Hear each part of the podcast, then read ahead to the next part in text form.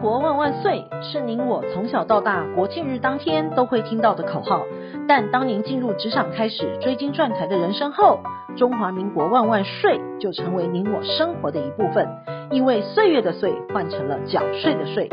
纳税是人民的义务，但节税是您我的权利，所以唯有正面对战才有博胜的机会。聪明的您就是要有强大的应税智商。每周二与五，Cindy 都会与您在空中一起练税功，也欢迎大家持续练功。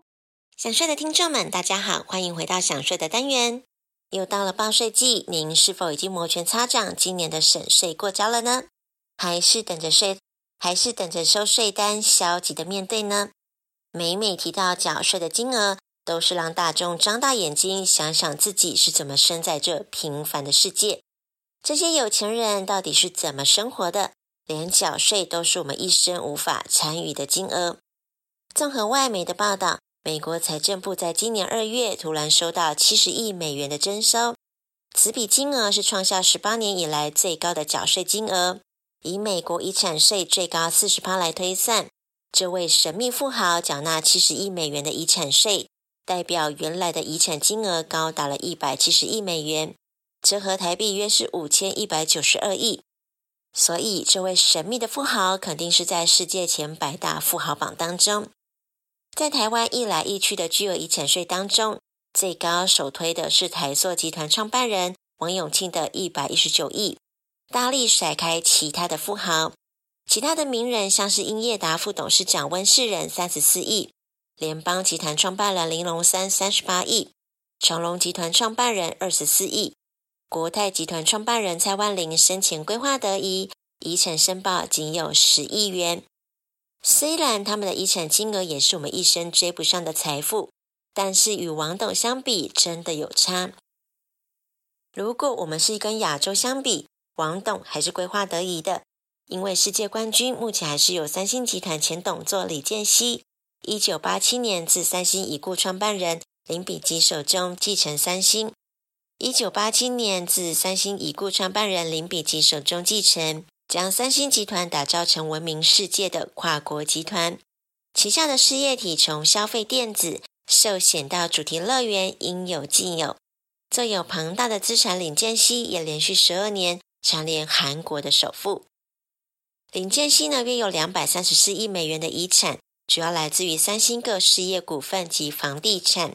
对三星电子持有四点二趴的普通股，以及零点一趴的特别股；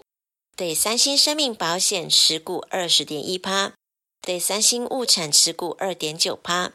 在他过世之后，家族拖了半年，终于宣布缴纳十二兆韩元，折合台币约是三千亿的天价遗产税，不仅创下全球最高纪录，还比韩国去年遗产税收总额高出了两到三倍。除了缴交遗产税的金额令人沮丧之外，继承人的资格更是偏低。传奇时尚设计大师老佛爷卡尔拉格菲因病逝世，享寿八十五岁。根据外媒的报道，他在过世之后，被他捧在手掌心上的爱猫丘比特，很可能成为高达六十二亿遗产的继承人。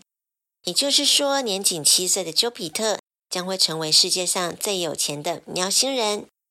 而美国有只德国牧羊犬甘瑟六世，是世界上最有钱的宠物，拥有一百三十九亿台币的资产，过着吃香喝辣的富豪生活。现在的住处还是从歌坛天后马丹娜手中购入的佛州迈阿密海景豪宅。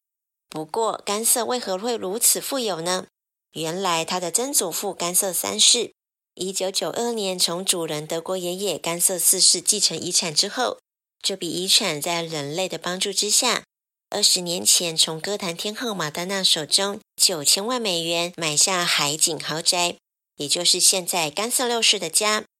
宠物豪宅不是只有猫狗的专利，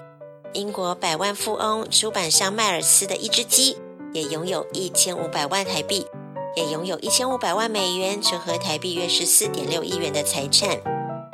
亲爱的朋友们，希望大家看到了富豪们的遗产故事之后，大家可以先以遗产税作为人生的目标，拼到数额的财富，那么本金就不远了。下周我们还有其他想税文章与您做分享。本周的的想税专题，谢谢您的收听，我们下周空中见。